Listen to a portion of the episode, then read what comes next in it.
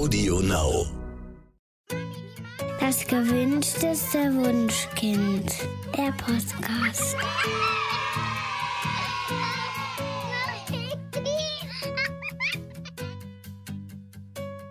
Hallo und herzlich willkommen zu Das gewünschteste Wunschkind, der Podcast mit Daniel Graf. Und Katja Seide. Und wir haben heute wieder einen interessanten Gast in unseren Podcast eingeladen. Leandra Vogt ist Kindheitspädagogin und zertifizierte Resilienztrainerin. Mit ihr wollen wir heute über die acht Schlüssel der Resilienz sprechen. Leandra hat darüber ein Buch geschrieben, das vor einigen Wochen im Belz Verlag erschienen ist. Es heißt uns haut so schnell nichts um, acht Schlüssel der Resilienz für dein Kind und dich. Und das Buch ist wirklich total super geworden und es ist viel, viel verständlicher und näher dran am Alltag als alles, was Katja und ich hier als Sekundärliteratur ähm, zur Resilienz im Regal stehen haben. Deswegen freuen wir uns umso mehr, dass du Zeit hattest. Leandra, herzlich willkommen. Dankeschön. Vielen, vielen Dank für den Raum und für die Einladung. Ich freue mich ganz, ganz doll. Gut, dann äh, beginnen wir gleich. Ein altes Sprichwort aus Japan lautet, ähm, fällst du siebenmal um, so stehe achtmal auf. Ähm, in deinem Buch schreibst du, dass das eine gute erste Definition von Resilienz ist. Wie das denn? Ja, total. Also ich finde, das ist ein super, super schöner, leicht verständlicher Einstieg in das Thema, weil wir alle denke ich, wissen, wie es sich anfühlt, hinzufallen und vielleicht auch mehrmals hinzufallen. Und dann aber in sich diese Kraft, diese Motivation, die Lebensfreude und all das, diese Kraft, die es braucht, eben um nach all diesen Rückschlägen wieder aufzustehen, nach vorne zu schauen und das Leben in die Hand zu nehmen und voranzuschreiten. Und ja, das Sprichwort beschreibt eben genau diese Kraft, finde ich sehr gut. Und genau diese Kraft ist es, die wir unter dieser Resilienz verstehen. Die Fähigkeit zur Resilienz ist ja dynamisch. Das heißt, wenn man einmal im Leben resilient reagiert hat, dann ist das kein Garant dafür, dass es äh, uns im Leben langfristig niemals umhauen wird. Aber andersherum genauso. Ähm, nur wenn man in einer bestimmten Hinsicht es mal nicht geschafft hat, aus dem Leid herauszutreten, heißt das nicht, dass man es nicht auch zukünftig schaffen könnte. Das heißt, es muss ja irgendwelche inneren oder äußeren Faktoren geben, die die Resilienz eines Menschen beeinflussen. Richtig. Ganz genau. Also erstmal ganz, ganz wichtig finde ich sowieso diesen Punkt, Resilienz ist dynamisch. Wir haben ganz oft dieses Bild von dieser äh, Kraft, die uns äh, zur Unversehrtheit ja, bringt im Kopf. Genau das ist es aber nicht, worum es bei der Resilienz geht, sondern es geht vielmehr darum, das Leben in seinen Höhen und auch in seinen Tiefen ähm, auszukosten und in die Hand zu nehmen und auch dann, wenn es mal schwierig wird, hindurchzugehen. So, und dynamisch bedeutet eben genau das, was du gerade angebracht hast. Ja, wir können in einem Moment ähm, auf verschiedene Ressourcen zurückgreifen und äh, vielleicht sogar gestärkt aus der Herausforderung hervorgehen. Und dann gibt es ähm, eine andere Herausforderung, die uns äh, so sehr aus der Bahn bringt, weil wir für diese Herausforderung eben nicht die passenden Ressourcen zur Verfügung haben. Im Buch spreche ich da vom Hubert. Das ist ähm, ein fiktiver Mann, der ähm, seinen Job verliert. Ja, der wird gekündigt, der ist schon, ich glaube, 56 Jahre alt und so ein Jobverlust im vorangeschrittenen Alltag birgt die äh, Gefahr, ähm, dass es ein äh, ziemlich aus der Bahn bringt. Also die Persön das Selbstbewusstsein kann angekratzt werden. Ja, die Perspektive fehlt vielleicht. Man fragt sich, okay, werde ich jetzt in meinem Alter überhaupt noch mal irgendwo neu eingestellt werden? Und der Hubert hat aber eine ganz tolle Beziehung zu seiner Ehefrau, ähm, die geprägt ist von Verlässlichkeit, von Augenhöhe und die gehen eben gemeinsam durch diese Herausforderung hindurch. Ja, seine Ehefrau unterstützt ihn dabei. Ähm, äh, eine Fortbildung zu finden, die zu ihm passt. Und sie hilft ihm dabei, Bewerbungsschreiben zu verfassen und hört sich an, welche Sorgen ihn beschäftigen. Und durch die Unterstützung, durch diese liebevolle Beziehung zu seiner Frau, ja, ähm, kultiviert er diese Kraft, die es eben braucht, um nach vorne zu schauen. Und er findet dann letztendlich ähm, einen neuen Job. So, ein paar Monate später verstirbt seine Ehefrau. Und der gleiche Mann, der gerade eine so große Herausforderung wie den Jobverlust im vorangeschrittenen Alter ja gut gemeistert hat, der zerbricht vollkommen an dem Verlust seiner Ehefrau und verfällt dem Alkohol und ja, sein Leben gerät außer Kontrolle. Was finde ich einfach sehr gut zeigt, dass es eben nicht darum geht, ja, eine Eigenschaft zu haben, ja, sich anzueignen, die einen vor allem wappnet, sondern es geht um eine Fähigkeit, ähm, äh, in der Resilienz. Ja? Also Resilienz ist keine Eigenschaft, sondern eine Fähigkeit. Und diese Fähigkeit ist dynamisch. Und es kommt immer wieder darauf an, mh, mm, äh, für sich zu überprüfen, welche Ressourcen stehen mir gerade zur Verfügung und wo fehlt es. Und eine ganz wichtige Eigenschaft ist es dann hier oder eine ganz wichtige Haltung ist es dann hier, sich aktiv auch die Unterstützung reinzuholen, äh, die es braucht, wenn wir merken, es fehlt uns an irgendwas. Also ich habe jetzt rausgehört, dass der zentrale und wesentliche Schutzfaktor eine stabile und wertschätzende und emotional warme Beziehung zu einer erwachsenen Person ist. Ähm, bei Kindern sollten es die Eltern sein, klar. Aber wenn es die nicht sein können, dann würde ich mal sagen, dass Großeltern, LehrerInnen, TrainerInnen, äh, ErzieherInnen vielleicht diese Rolle aus, auch ausfüllen können, oder? Ganz genau.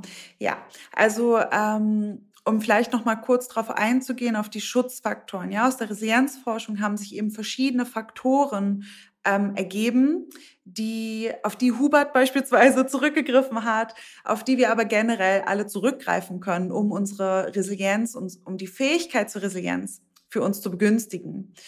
Genau, und ein ganz, ganz zentraler Schutzfaktor, vor allem im Kontext Familie, sind die stabilen, wertschätzenden und emotional, emotional warmen Beziehungen. Ganz genau.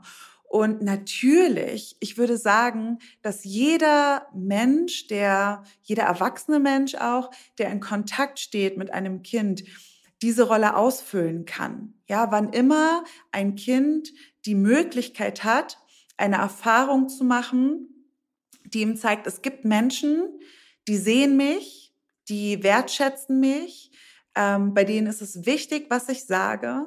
Ich werde gehört und ernst genommen. Ja, wann immer ein Kind diese Erfahrung machen darf, kann es ein unfassbar großer Schutzfaktor sein. Auch das hat sich aus der Forschung ergeben. Manchmal reicht der eine Lehrer aus, die eine Großmutter aus, ja, die dem Kind vermittelt, hey, hier hören wir dich. Hier darfst du träumen. Hier darfst du dein Leben selbst in die Hand nehmen. Die dem Kind so viel Hoffnung geschenkt haben, trotz widriger Umstände, wie beispielsweise äh, Gewalterfahrungen ja, im, äh, im eigenen Zuhause, ähm, ein gesundes Leben, ein, ein erfülltes Leben anzustreben und in die Hand zu nehmen.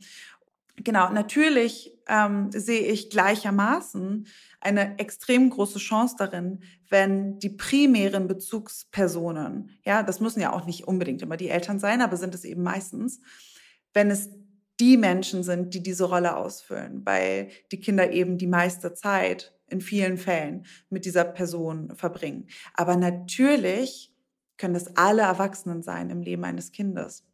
Leandra, du schreibst, dass auch ähm, der Erziehungsstil ganz maßgeblichen Einfluss äh, auf die Ausbildung von Resilienz hat. Welche sind denn günstig und welche eher ungünstig? Mhm, genau. Also erstmal vorweg möchte ich einmal dazu sagen, dass ich gar nicht der Fan bin von so festen Konzepten. Und ich glaube, es ist gar nicht wichtig zu sagen, ähm, richte dich jetzt unbedingt nach diesem Erziehungsstil und mach all das, was diesen Erziehungsstil ausmacht, sondern es geht viel eher um den Kontakt mit sich selber. Dennoch gibt es natürlich verschiedene Richtungen, die wir kennengelernt haben. Ja, es gibt den autoritären Erziehungsstil, es gibt den anti-autoritären Erziehungsstil und es gibt den autoritativen, äh, autoritativen Erziehungsstil, ähm, über die ich im Buch beispielsweise spreche. Ganz grundlegend ist natürlich die Erziehungsform resilienzfördernd, die das Selbstwirksamkeitsgefühl vom Kind fördert, die dem Kind ein Gefühl von Geborgenheit schenkt, die dem Kind das Gefühl gibt, ich werde gesehen, ich werde gehört, ich darf mein Leben selbst in die Hand nehmen, ich darf mitgestalten, ich bin wichtig, ja. Äh, was immer wir in unserer Erziehung tun, wenn es diese gerade genannten Aspekte äh, begünstigt, dann ähm, besteht die große Chance, dass wir resilienzfördernd erziehen. Beim autoritären Erziehungsstil, ja, der ja häufig geprägt ist von Strafe, von willkürlicher Konsequenz, ähm, von Eltern, die, ähm, die eine hohe Machtposition haben und eben diese Macht auch häufig ausnutzen, ja, dieses Machtgefälle häufig ausnutzen, um äh, die Kinder so zu erziehen, ja, so zu formen, wie sie es gerne hätten. Da gibt es eben häufig Punkte, die ähm, all die Schutzfaktoren, Ressourcen, die die Resilienz begünstigen könnten, die da so ein bisschen konträr zu, äh, dagegen stehen. Beim antiautoritären Erziehungsstil, der ja häufig so ein bisschen daraus resultiert, ja, vielleicht haben wir selber ein autoritäres Erziehungsumfeld zu Hause gehabt, als wir ein Kind waren und möchten es gerne ganz anders machen für unsere Kinder und sind dann vielleicht dazu verleitet, überhaupt keine Grenzen zu setzen. Und ähm, vielleicht haben wir sogar Angst davor, Nein zu sagen. Ja, und ähm, äh, das kann gleichermaßen dazu führen, dass das Kind sich nicht gesehen fühlt, dass der sichere Rahmen fehlt, der gehalten wird für das Kind, damit es sich in Sicherheit, äh, das, damit es in Sicherheit explorieren kann. Der, Autoritä der autoritative Erziehungsstil kann so ein bisschen wie eine Mischung aus beidem gesehen werden. Der wird auch oft als demokratischer Erziehungsstil bezeichnet. Und aus meiner Perspektive ist es so eine ähm, sinnvolle Mischung aus liebevoller Führung auf Augenhöhe, die ähm, die Bedürfnisse und all die Gefühle und Emotionen des Kindes sieht und ernst nimmt und integriert und gleichzeitig auch ähm, in die Verantwortung geht, ja, in die Verantwortung des Erwachsenen, der dafür sorgt, dass das Kind in Sicherheit, in einem ähm, sicheren Rahmen sich selbst erforschen und sein Umfeld erforschen kann. Genau. Ähm, okay. Und jetzt mal abgesehen von der Erziehung, ähm, welche anderen Risikofaktoren äh, gibt es denn, die die Ausbildung von Resilienz verhindern könnten? Mhm. Ja, neben den Schutzfaktoren gibt es natürlich verschiedene Risikofaktoren. Also wenn wir sagen, eine liebevolle, verlässliche Beziehung ist ein ganz toller Schutzfaktor und eine mögliche Ressource, dann ist eine Beziehung, die geprägt ist von Machtmissbrauch, Strafe und Co. natürlich ein Risikofaktor neben dieser autoritären Erziehung oder neben dieser einschränkenden Erziehung gibt es noch andere Risikofaktoren, die wir unterscheiden in primäre sogenannte Vulnerabilitätsfaktoren, ähm, die sich stark daran orientieren, was das Kind oder auch wir selbst ja in uns tragen. Also sind dann zum Beispiel Dinge wie ähm, äh, chronische Erkrankungen beispielsweise oder prä-, peri- und postnatale Faktoren, also beispielsweise eine Frühgeburt oder Geburtskomplikationen. Ähm, dann gibt es die sekundären Vulnerabilitätsfaktoren. Das sind dann beispielsweise die, von denen ich gerade gesprochen habe, also unsichere Bindungsorganisationen. Ja, also durch unsere Erziehungsstile begünstigen wir verschiedene Bindungsqualitäten. Und es fällt auch darunter unter diese sekundäre Vulnerabilitätsfaktoren ähm, äh, geringe Fähigkeiten zur Selbstregulation. Und dann gibt es die Risikofaktoren beziehungsweise die Stressoren, die ganz häufig aus dem Außen noch an uns herantreten. Das sind die Dinge, von denen wir eigentlich sowieso wissen, ja, dass sie sich nicht unbedingt angenehm anfühlen.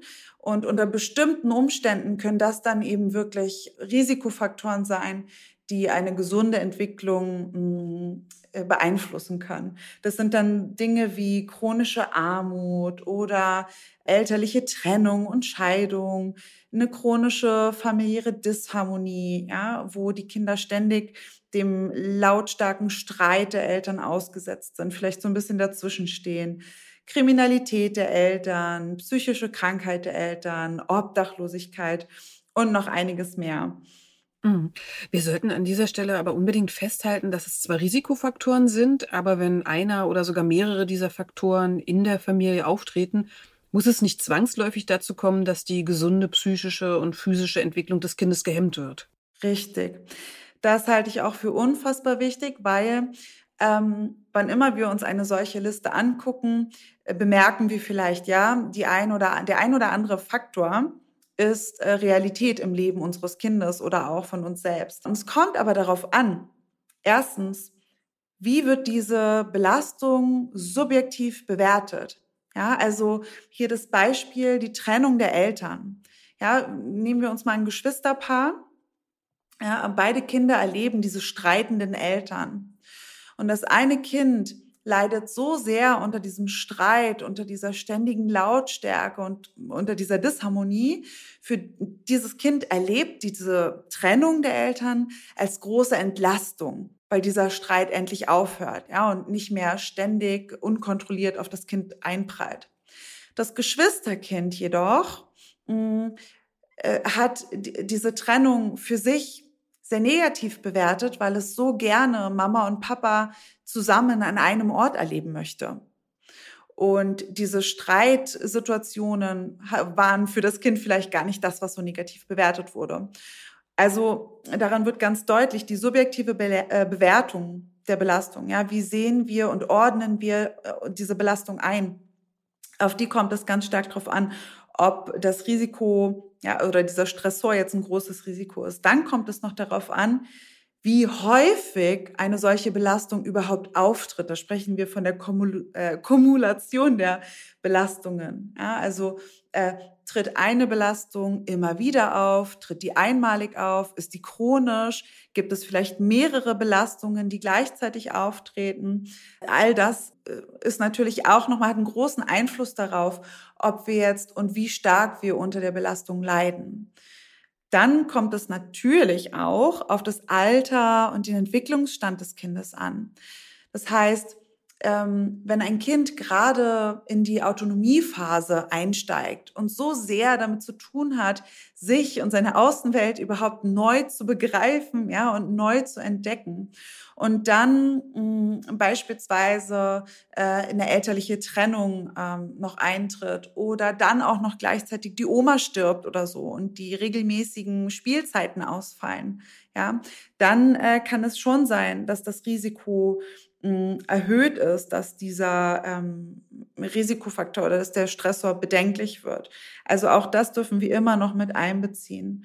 Ähm, genau, und die Dauer der Belastung ist natürlich ein ganz großer Faktor. Wir äh, haben ja jetzt äh, auch immer wieder das Schlagwort Bindung von dir gehört. Ähm, sichere Bindung, sicher vermeidende Bindung und so weiter. Ähm, kannst du unseren HörerInnen äh, kurz nochmal erklären, was damit gemeint ist? Ja, gerne. Also da schreibe ich auch ein Buch drüber. Da orientiere ich mich an John Bowlby. Das ist ein britischer Psychoanalytiker und Kinderpsychiater, der die sogenannte Bindungstheorie aufgestellt hat. Und der hat sich eben hm, stark damit auseinandergesetzt, was verschiedene Familieneinflüsse ähm, denn mit der kindlichen Entwicklung machen. Und der hat verschiedene Bindungsmuster aufgestellt darunter das Bindungsmuster sicher, das Bindungsmuster unsicher vermeidend, das Bindungsmuster unsicher ambivalent. Und je nachdem, wie wir uns hm, langfristig immer wieder im Kontakt mit unserem Kind verhalten, beeinträchtigen wir nach der These Bulbis eben die Entwicklung unserer Kinder. Also das Bindungsmuster sicher würde beispielsweise nach Bulby entstehen, wenn die Bindungsperson vom Kind stabil verfügbar ist, hilfsbereit ist, feinfühlig auf die kindlichen Signale reagiert, sich empathisch zeigt und eben all die Gefühle und Emotionen der Kinder sieht und ernst nimmt. Eine unsicher vermeidende Bindungsqualität kann nach Bulbi entstehen, wenn das Kind häufig zurückgewiesen wird Natürlich, wenn es misshandelt wird, ja, da gibt es auch die emotionale Misshandlung. Wenn es so eine verdeckte Feindseligkeit gibt, die ich persönlich ganz häufig äh, wahrnehme in dieser autoritären Haltung, ja, die häufig auch das Kind als den Tyrannen bezeichnet, ja, wenn es sich nicht so verhält, wie wir es gerne hätten oder auch eine unsensible Überstimulierung. Ja, also super ehrgeizig wollen wir unsere Kinder dazu bringen, dass sie extrem leistungsorientiert und ähm, auch diszipliniert ihre ähm, Pflichten verfolgen. Ja? All das kann dafür sorgen, dass das Kind unsicher vermeidend ähm, oder eine Bindungs ein Bindungsmuster entwickelt, das als unsicher vermeidend beschrieben wird. Und das zeigt sich dann beispielsweise beim Kind darin, dass es seine Gefühle unterdrückt, dass es Nähe und Abhängigkeit vermeidet, dass es ähm, immer mit der Erwartungshaltung von Abweisung durchs Leben geht. Ähm, und all das ist, sind natürlich Faktoren, die die innere Stärke, die Widerstandskraft, ja, die die Resilienz nicht begünstigen. Und ähnlich verhält es sich eben auch bei der unsicher ambivalenten ähm, Qualität vom Bindungsmuster. Da sind es eben Dinge äh, ähm, oder Verhaltensweisen von uns Erwachsenen wie Inkonsistenz oder ein ständiger Wechsel zwischen Hilfsbereitschaft, Zugänglichkeit und dann aber wieder Abweisung, was aus meiner Perspektive häufig entsteht, wenn wir uns gar nicht so richtig sicher sind, wie wir denn mit unseren Kindern umgehen wollen, was wir eigentlich fühlen und brauchen. Und ähm, wir uns so sehr wie so hm, im Autopilot von unseren äh, äh, unterdrückten Gefühlen leiten lassen, aber sie gar nicht wirklich anschauen und ernst nehmen. Genau, und da lohnt es sich eben einmal hinzuschauen. Leandra, ein, ein Großteil deines Buches nehmen die acht Schlüssel der Resilienz für Kinder und Eltern ein. Was genau hat es damit auf sich? Ja, genau, da sind wir beim Hinschauen. Also aus der Gesamtheit der Resilienzforschung haben sich die sogenannten sieben Säulen der Resilienz ähm, äh, ergeben, welche verschiedene Ressourcen und Schutzfaktoren bezeichnen. Ja, also die Gesamtheit von den Schutzfaktoren werden hier in so sieben Kategorien unterteilt. Und in meiner Arbeit, ich habe das sogenannte Reifam-Konzept ähm, äh, begründet, addiere ich noch einen äh, sogenannten achten Schlüssel. Ja, wir sprechen da von Schlüsseln. Ähm, dazu, der nennt sich das Kohärenzgefühl. Da gehe ich gerne gleich noch ein bisschen näher drauf ein. Genau, bei diesen acht Schlüsseln, sieben Schlüsseln geht es eben darum, dass wir verschiedene Schutzfaktoren, Fähigkeiten, Haltungen, Eigenschaften mit an die Hand bekommen, die uns dabei unterstützen können, unsere persönliche innere Stärke und auch die unseres Kindes eben ganz bewusst zu fördern, zu trainieren, zu integrieren. Das ist nämlich auch ein ganz, ganz wichtiges Merkmal von Resilienz, in dem ich eine der größten Chancen äh, für Familien sehe. Resilienz ist trainierbar, sowohl für unsere Kinder als auch für uns selbst. Und ähm, das würde dann beispielsweise wie folgt aussehen. Wir haben Schlüssel Nummer eins, das ist die sogenannte Akzeptanz. Bei Reifam sprechen wir von der Annahme, weil man darf es nicht falsch äh, verstehen. Wir sprechen nicht von der Akzeptanz, die in so einer Opferhaltung alles eben so hinnimmt, wie es eben ist. Ja, ist irgendwie blöd und es fühlt sich nicht gut an, aber okay. Sondern wir sprechen von der Annahme im Sinne von, wir trauen uns hinzuschauen. Wir stimmen dem zu, dass es gerade ist, wie es ist. Und das mag schmerzhaft sein. Das mag Wut, Aggression, Trauer, Frustration hervorrufen. Ja, aber im allerersten Schritt, wie so eine Ist-Analyse, schauen wir hin, wo stehen wir denn überhaupt, damit wir wissen, was ist es denn überhaupt, was wir da gerade bewältigen wollen. Und das müssen gar nicht immer diese großen Dinge sein wie eine Trennung, sondern das können auch die alltäglichen Herausforderungen sein, wie das Zähneputzen, die Konfliktsituation mit Kindern, die uns als Eltern stark herausfordern, weil wir einfach nicht wissen, wie wir unsere Kinder da gut durch begleiten können und auch uns selber. Ja, weil irgendwie die Lautstärke so viel mit uns macht. Ja, also es können die ganz kleinen oder vermeintlich kleinen Herausforderungen des Alltags sein. Und es lohnt sich einmal ganz bewusst hinzuschauen, was ist es denn genau, was mich hier gerade so stark herausfordert? Was passiert denn eigentlich gerade bei uns? Das ist so ein bisschen, ich mag super gerne das Beispiel hier von der Prinzessin auf der Erbse, die ja äh, verschiedene Schichten von Matratzen auf dieser Erbse zu liegen hat aber irgendwie trotzdem die ganze Zeit spürt, dass da irgendwas drückt und sich unangenehm anfühlt. Und ich meine, es verhält sich ähnlich mit unseren Emotionen und Gefühlen und unseren Herausforderungen. Wenn wir die ganze Zeit ein Lächeln draufpacken oder ein, ach, ist doch nicht so schlimm oder naja, ist schon okay oder naja, kann man eh nichts machen, drauflegen in Form von Matratzen, dann geht die Erbse nicht weg. Und wir spüren aber die ganze Zeit in unserem Alltag, da ist irgendwas, was sich nicht so richtig gut anfühlt. So, das wäre beispielsweise die Annahme. Im zweiten Schlüssel sprechen wir vom Optimismus, ja, wenn wir von den Säulen ausgehen. Ich nenne es super gerne ähm, die Zuversicht, weil ich sehe beim Optimismus oder bei diesem Begriff immer ganz häufig so diese ähm, äh, äh, Gefahr, dass wir in so eine toxische Positivität verfallen und äh, uns dazu zwingen, in allem irgendwie nur noch Juchai zu schreien und alles wird schon gut. Darum geht es nicht, sondern es geht darum, in diesem Sinne, neben dem Schmerz, ja, neben der Wut, der Trauer, der Frustration, auch die Dinge zu sehen, die uns dienen, die uns Freude bereiten und uns zu erlauben, den bestmöglichen Ausgang für unsere aktuelle Situation zu sehen. Es geht nicht darum, das, was uns ähm, äh, herausfordert, irgendwie wegzudrücken oder wegzumachen oder zu ignorieren, sondern es geht darum, das anzunehmen und gleichzeitig uns zu öffnen für all das, was gut läuft, für all das, was noch möglich ist und uns dann, ja, damit wir die, dann die bewusste Entscheidung treffen können, uns auf das zu besinnen, was uns nach vorne bringt. Dann sind wir beim dritten Schlüssel. Das ist die ähm, Selbstwirksamkeitsüberzeugung. Also, und ich finde, in diesem Wort steckt eigentlich schon alles drin, ja. Die Überzeugung dessen, dass wir selbst etwas bewirken können.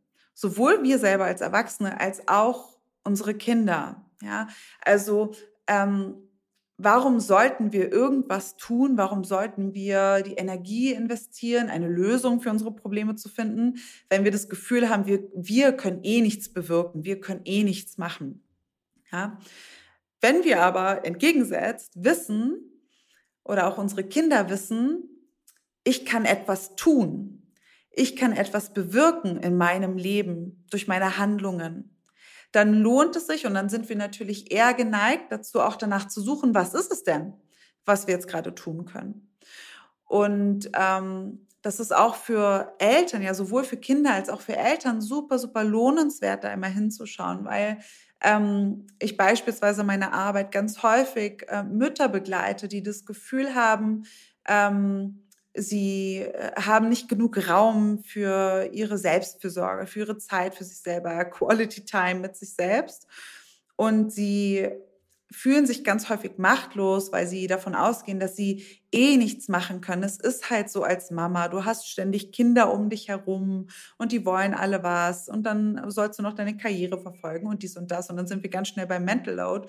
Und ähm, hier das Gefühl zu haben, man kann eh nichts machen, ähm, ist natürlich wenig förderlich dafür, diese Herausforderungen zu meistern oder sogar gestärkt aus ihr hervorzugehen. Wenn wir dann aber in eben dieser Situation wissen, ich habe ein super starkes Organisationstalent. Mir fällt es super leicht, äh, ganz klar zu kommunizieren, was ich brauche. Ähm, ich habe ganz tolle Freunde, die mich in dem unterstützen, ähm, wenn ich was brauche, ja. Ähm, und ich weiß, wo ich mir diese Unterstützung, bei wem ich mir die einfordern kann. Dann öffnet sich plötzlich eine ganz große Bandbreite an möglichen Lösungen für unsere Herausforderungen. Und ich habe jetzt gerade von anderen Menschen gesprochen. Ja, die Selbstwirksamkeitsüberzeugung bedeutet in diesem Kontext nicht, dass wir alles alleine schaffen müssen, dass wir sehen müssen, was wir alles können und wie stark wir sind und dass wir durch alles gehen können, sondern es kann auch bedeuten, dass wir genau wissen, wo unsere persönlichen Grenzen sind und wo es sich lohnt, Hilfe von außen reinzuholen. Das ist ein ganz wichtiges Merkmal auch von Menschen, die Resilienz bewiesen haben. Die haben sich nicht davor gescheut, andere Menschen um Hilfe zu bitten. Und gleichzeitig wissen die auch ganz genau, ähm, was ihre eigenen Stärken sind. Äh, genau, also das ist die Selbstwirksamkeitsüberzeugung.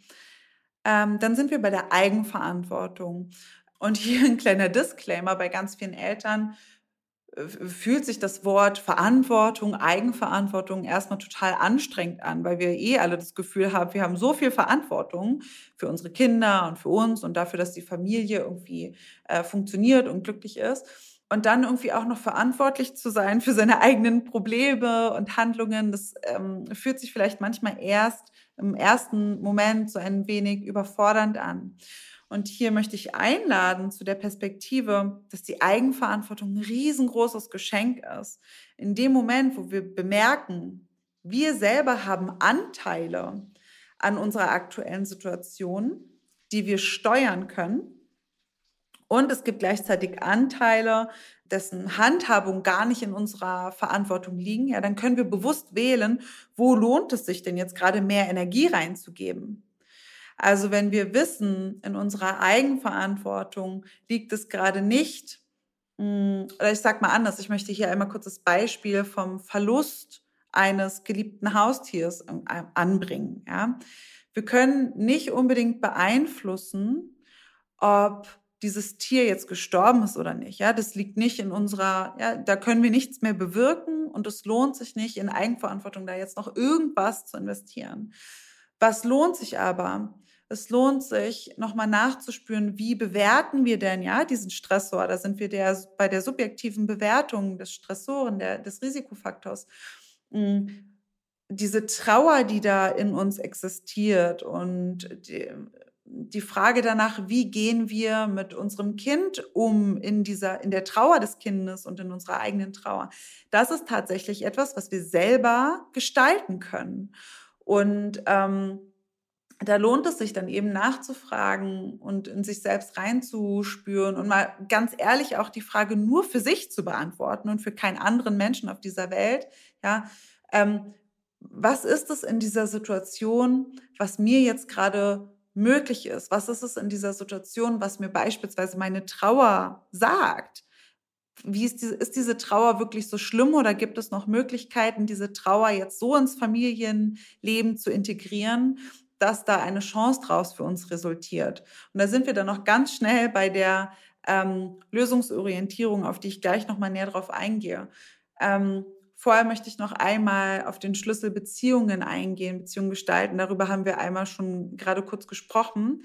Dennoch möchte ich den unbedingt nochmal beleuchten, weil es eben ähm, gerade im Kontext Familie, gerade im Kontext Kinder hier eine ganz große, ein ganz großes äh, Merkmal gibt, was es bei der Erwachsenenbildung vor dem Hintergrund der Resilienzförderung nicht gibt.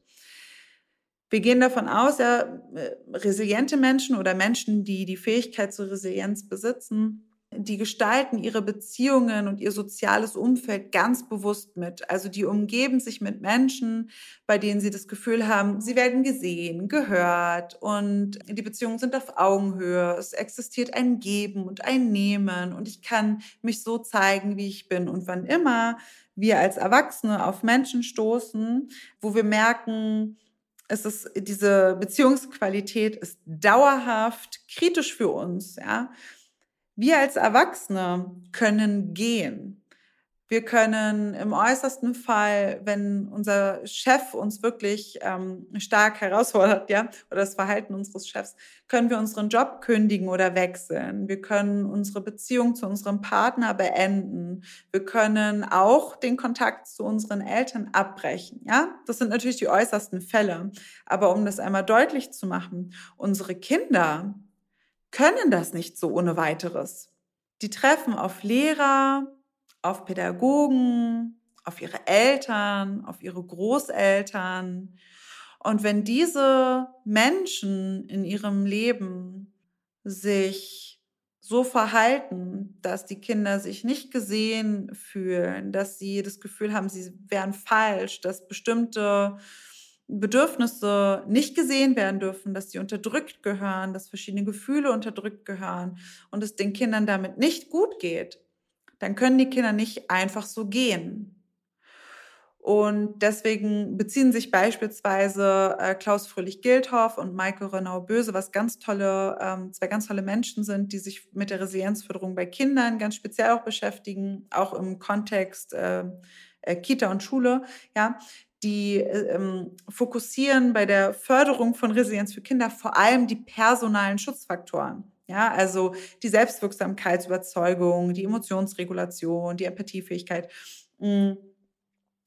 Und deswegen bedarf es bei uns Erwachsenen ganz besonders das Bewusstsein und die Selbstreflexion und auch die Bereitschaft dazu, ähm, ein neues Bild vom Kind zu leben, als das, was wir vielleicht gesellschaftlich bisher erlebt haben. Ja, also deswegen darf es ganz besonders das Bewusstsein von uns als Eltern, als Oma, als Opa, als Tante, als Lehrerin, als Erzieherin. Mm, und ganz bewusst das Hinterfragen, ist das, was ich von dem Kind gerade erwarte? Oder ist das Verhalten von dem Kind, was mich gerade so sehr herausfordert? Ist es wirklich das, was gerade eliminiert werden sollte? Oder lohnt es sich hier vielleicht für mich, nochmal auf mich zu schauen? Und was braucht es sowohl für mich als auch für das Kind, damit wir hier gemeinsam durchgehen können, damit wir beide uns gesehen fühlen? Ähm, und was davon liegt in meiner Verantwortung als erwachsene Person? Und was davon liegt nicht in der Verantwortung des Kindes? Unsere Kinder sind beispielsweise aus meiner Perspektive überhaupt nicht dafür verantwortlich, ähm, sich so zu verhalten, damit wir nicht wütend werden. Ja, sondern es liegt an uns, unsere Wut ähm, anzuschauen, uns zu fragen, okay, was will die uns gerade sagen, worauf weist sie uns hin? Und natürlich kann es sein, dass unser Kind uns gerade gehauen oder gebissen hat und dass das der Auslöser dafür war. Dann heißt es aber nicht, dass unser Kind schuld daran ist, dass wir wütend sind und deswegen unser Schreien ertragen muss, sondern dann dürfen wir die Wut als liebevolle, wichtige, wertvolle Einladung dazu sehen, ähm, einen Weg zu finden, wie wir unsere Grenzen ganz klar kommunizieren dürfen und ähm, Wege zu finden, um herauszufinden, was, warum macht das Kind das eigentlich gerade? Was will es uns damit sagen? Was braucht unser Kind gerade? Ja, weil auch das Schreien, Kratzen, Beißen sind ja ganz wichtige Signale vom Kind dafür, dass, dass es gerade irgendwas braucht, was auch immer das sein mag. Also das ähm, halte ich als ganz, ganz wichtigen äh, für einen ganz wichtigen Faktor und das ist letztendlich für mich auch persönlich in meiner Arbeit der Ausschlaggeber dafür gewesen, die Ergebnisse der Resilienzforschung für die Familien zu, übersetz, äh, zu übersetzen und in die Familien zu tragen und in die familienbegleitenden Institutionen. Ähm, Weil es hier einfach, ich sehe ein riesengroßes Potenzial darin, wenn wir als Erwachsenes uns erlauben, all das sein zu lassen, was ist. Dann sind wir bei der Lösungsorientierung. ähm, und die Lösungsorientierung ist aus meiner Perspektive nichts, was irgendwie losgelöst ist von all den anderen Ressourcen, sondern die Lösungsorientierung ähm, in, in dem Kontext Resilienz bedeutet, dass wir viel weniger nach dem Warum fragen. Warum ist das alles so? Warum muss ich das jetzt erleben? Warum muss das alles so anstrengend sein? Und viel mehr nach dem Wie ah, ist ja interessant, wie können wir da jetzt durchkommen? Ah, ist ja interessant, was braucht es jetzt für uns, um zueinander zu finden?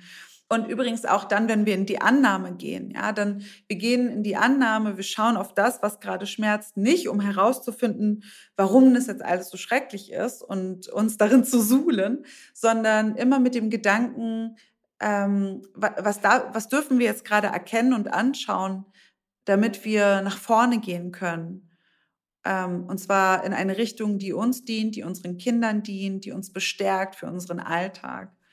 Ähm, also hier, wenn wir einmal nochmal das Beispiel nehmen, ähm, Geschwisterstreit, ja, ähm, dann geht es aus meiner Perspektive, wenn uns jetzt beispielsweise als Eltern der lautstarke Geschwisterstreit stark herausfordert und ähm, wir in die Annahme gehen, dann sollte es nicht die Frage sein, ach ja, wie schrecklich war das für mich als Kind, der Streit, ja, immer mit meinen Geschwistern und so. Ist natürlich sinnvoll manchmal, das Bewusstsein darüber zu haben, aber das Ziel sollte es sein, ich schaue mir das jetzt an, um herauszufinden, was ich für die künftigen Geschwisterstreits brauche, ähm, um in meiner Kraft sie durchzubegleiten. Also dann finden wir in der Annahme beispielsweise, ja, es ist die Lautstärke oder es ist meine Angst davor, dass die sich wehtun oder es ist meine Unwissenheit darüber, wie man denn Konflikte friedvoll moderieren kann oder so. Und dann im Sinne der Lösungsorientierung fragen wir dann, ah, okay, spannend, was braucht es denn für dich, um künftig Klarheit zu gewinnen darüber, wie du die Streitsituation moderieren möchtest? Oder was braucht es denn für dich, um ähm, die Lautstärke zu integrieren. Das sind dann, keine Ahnung, vielleicht ist das dann Oropax oder vielleicht ist das ein, ein Codewort, was mit den Kindern vereinbart wird. Ja, dann ist das irgendwie, weiß nicht, dann sagen wir laut Donut und alle wissen, okay, das ist jetzt gerade der Stoppknopf für alle und wir atmen einmal tief durch und die Kinder wissen, ah, okay, da ist jetzt gerade jemand, der, der unterstützt uns.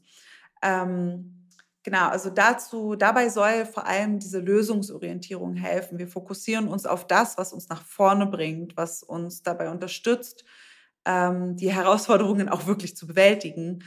Ähm, genau. Dann gibt es noch die sieben, da sind wir bei der Zukunftsgestaltung, also bei dem ganz bewussten Planen äh, vom Alltag, wenn wir von Familien sprechen. Da finde ich, ist so eine sogenannte Familienkonferenz oder einfach ein festgesteckter Raum, den wir als Familie uns nehmen, um wirklich, ja, schriftlich oder bildlich ähm, einzuplanen, was alle brauchen, damit ähm, sie sich gesehen fühlen, damit ihre Bedürfnisse berücksichtigt werden können.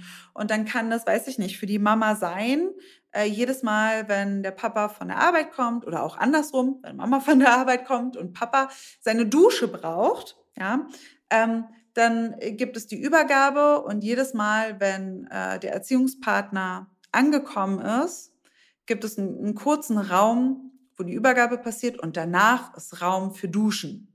Ja? Ähm, und dieser Raum wird festgehalten, der wird eingeplant, der wird markiert im Kalender und benannt. Und hier geht es viel weniger darum, ja, das große Ziel irgendwie zu erreichen und zu verwirklichen, sondern ja, die Fehlerkultur, die darf integriert werden. Ja, es, es ist okay, wenn es dann doch nicht geklappt hat. Es ist okay, wenn es irgendwie doch nicht so die, der Weg war für die Familie. Es geht viel mehr darum, sich wirklich den Raum zu schaffen und klare Absprachen zu finden, klare Strukturen zu finden und das, was man sich selber wünscht für den Alltag, ähm, fest einzuplanen. Das kann dann beispielsweise bei, beim Geschwisterstreit, ja, kann das sein, hey, hier äh, Montag kaufen wir Oropax oder ähm, wir legen einen ganz bestimmten Ort fest, an dem ich weiß, wo ich auf mein Oropax zurückgreifen kann. Ähm, also das klingt, mag so banal klingen, aber hier im Sinne der Eigenverantwortung auch einmal ganz konkret ins Handeln zu kommen und sich auszuprobieren und Lösungen wirklich zu testen ähm, das ist es letztendlich, was äh, dabei äh, unterstützt, auch Herausforderungen dann wirklich zu meistern, ja, und eine neue Realität, wenn man so will, zu erschaffen, eine neue Familienrealität. Ja, wir haben gemerkt, okay, Zähneputzen oder Geschwisterstreit ist gerade etwas, da geraten wir immer wieder aneinander. Ja, da braucht es dann das bewusste Planen unter Berücksichtigung all dessen, was wir gerade besprochen haben, ähm, um neue Wege zu finden und auch wirklich diese Wege zu gehen. Genau. Also das sind die sieben Schlüsse, die sich vor allem an diesen sieben Säulen orientieren. Im Reifam-Konzept habe ich eben noch einen achten Schlüssel hinzugefügt. Ich habe in meiner Abschlussarbeit äh, dazu qualitativ geforscht. Ähm, die hieß übrigens Resilient durch Religion. Und ich habe mir die Frage gestellt, ob und jetzt einmal kurz der Disclaimer, ja, wenn ich von Gottesbeziehungen spreche, dann äh, meine ich damit alles, dann meine ich damit, ich spreche immer gerne von alles, was ist oder der Quelle, dem Universum, Allah, wie auch immer wir es nennen wollen. Ähm, ich gehe sogar so weit, dass ich sage, äh, äh imaginäre Freunde oder auch das Kusch, äh, Kuscheltier, ja. Gibt es irgendeine Kraft, irgendeine Beziehungsqualität, irgendeinen Anhaltspunkt, den wir immer bei uns tragen können, der die verschiedenen Schutzfaktoren, die vorangegangenen Schlüssel vielleicht in irgendeiner Form begünstigt. Und da bin ich ganz schnell zum Kohärenzgefühl gekommen, ja, das nach Aaron Antonowski, was ähm, ja so aus ähm, drei verschiedenen Teilen aufgebaut ist. Einmal die Verstehbarkeit, die Sinnhaftigkeit und die Handhabbarkeit. Also haben wir das Gefühl, das, was wir gerade erleben, hat schon irgendwie so seinen Sinn. Ähm, kann ich das handhaben? Ja, kann ich, kann ich das bewältigen? Habe ich, was ich dazu brauche? Und ist es verstehbar? Also ist für mich irgendwie nachvollziehbar, ähm, wie, in welcher Form und warum das gerade in meinem Leben ist. Und ich habe eben herausgefunden, dass vorausgesetzt, ja, dieses Bild von Gott, allem was ist, Kuscheltier und Co., ist eines, ein positives, ja. Die Überzeugung ist, Gott, alles was ist, das Leben ist für mich, ja. Ich bin unterstützt, ich bin begleitet, ich bin sicher, ich bin geborgen. Vorausgesetzt, diese Überzeugung ähm, äh, liegt dieser Beziehungsqualität zugrunde zu allem, was ist, dann kann das ein riesengroßer, sehr, sehr wertvoller Schutzfaktor sein, auf den äh, unsere Kinder und auch wir ja allgegenwärtig zugreifen können, weil das etwas ist, was wir in uns tragen. Gleichzeitig natürlich, ja, wenn wir das Bild eines strafenden Gottes äh, haben, der willkürlich irgendwelche Konsequenzen uns bringt oder das Fegefeuer und Co., ja, Gräueltaten der Kirche, dann ist das natürlich kein Schutzfaktor. Ja, das ist völlig klar.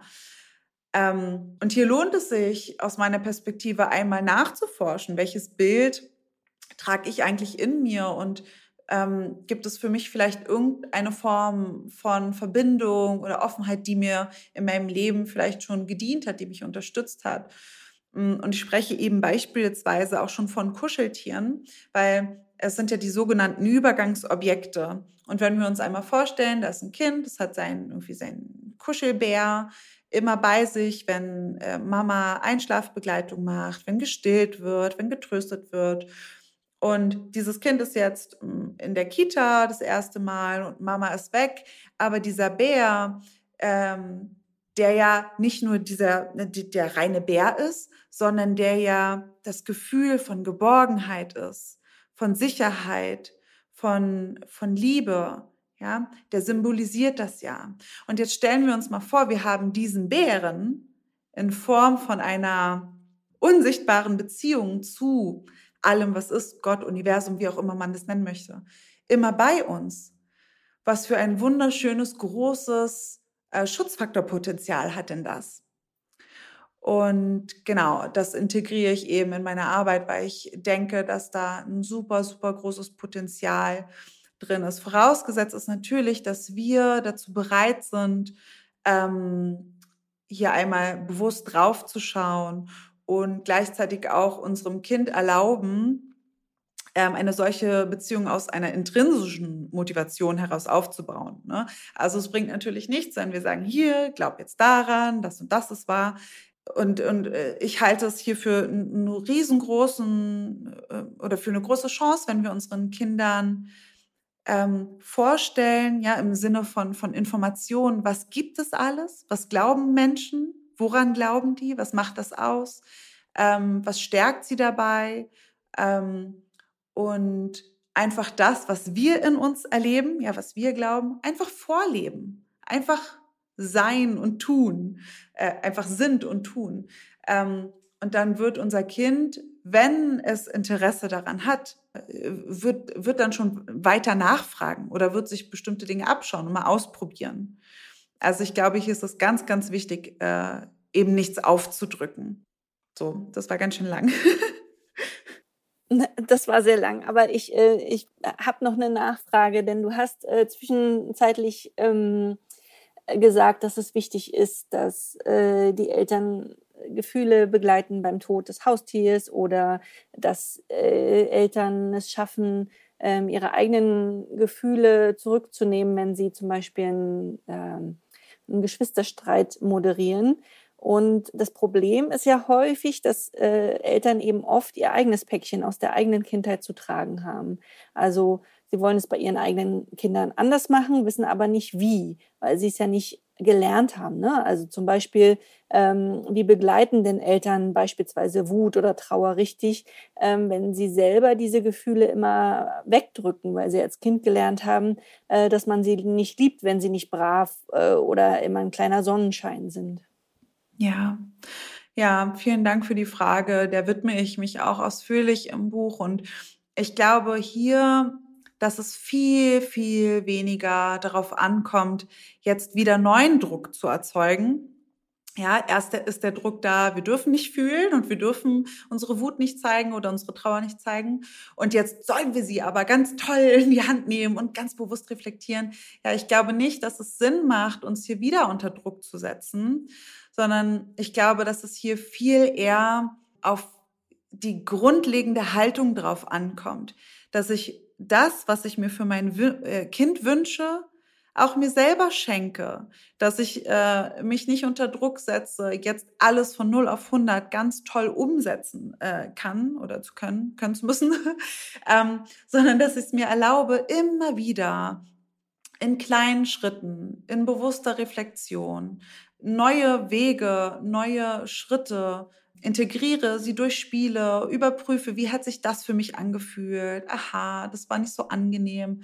Okay, was bräuchte es für mich, damit, das, damit ich mich stark fühle in solchen unangenehmen Situationen, dass ich es mir erlaube, Hilfe äh, in Anspruch zu nehmen, Unterstützung in Anspruch zu nehmen, wenn ich sehe, okay, da komme ich jetzt einfach gerade nicht weiter. Und vor allem wirklich, ich weiß, das ist manchmal so ein bisschen ausgelutscht, aber wirklich den Weg als Ziel zu sehen, weil ich glaube nicht, dass es das Ziel gibt. Ich glaube nicht, dass die perfekten Eltern existieren. Ich glaube nicht, dass wir jemals irgendwie fertig sind in unserer persönlichen Entwicklung und auch nicht fertig darin sein können, ähm, unsere Emotionsregulation ähm, zu fördern. Ich glaube, dass es wirklich auf den Weg drauf ankommt. Wie gehen wir den Weg? Ähm, und nicht, wie schnell sind wir am Ziel, sondern wie gehen wir den Weg und was brauchen wir auf dem Weg? Was brauchen unsere Kinder und was brauchen wir selber? Ja, was für ein wunderbares Schlusswort. Leandra, vielen Dank, dass du heute bei uns warst. Resilienz ist wirklich ein super spannendes und auch wichtiges Thema. Danke euch. Ich bin ganz, ganz doll dankbar für den Raum, ähm, den ihr hier eröffnet habt für dieses Thema. Einfach ein großes, großes Danke. Ich liebe euren Podcast, ich liebe eure Arbeit und es ist eine riesengroße Ehre für mich, dass ich hier mit euch ähm, über dieses Thema sprechen darf. Also danke, danke, danke. Oh, danke schön. Es hat uns wahnsinnig gefreut. Und wenn ihr mehr über das Thema lesen wollt, können wir euch wirklich Leandras Buch Uns haut so schnell nichts um von Herzen empfehlen. Ähm, wir haben es auch in den Shownotes verlinkt. Ja, und damit sind wir auch schon wieder am Ende unseres heutigen Podcasts. Vielen Dank, dass ihr alle wieder dabei wart. Ähm, wir hören uns in 14 Tagen wieder und bis dahin wünschen wir euch eine wunderbare Zeit und sagen Tschüss, ihr Lieben. Ciao. Tschüss. Das war der Podcast vom gewünschtesten Wunschkind.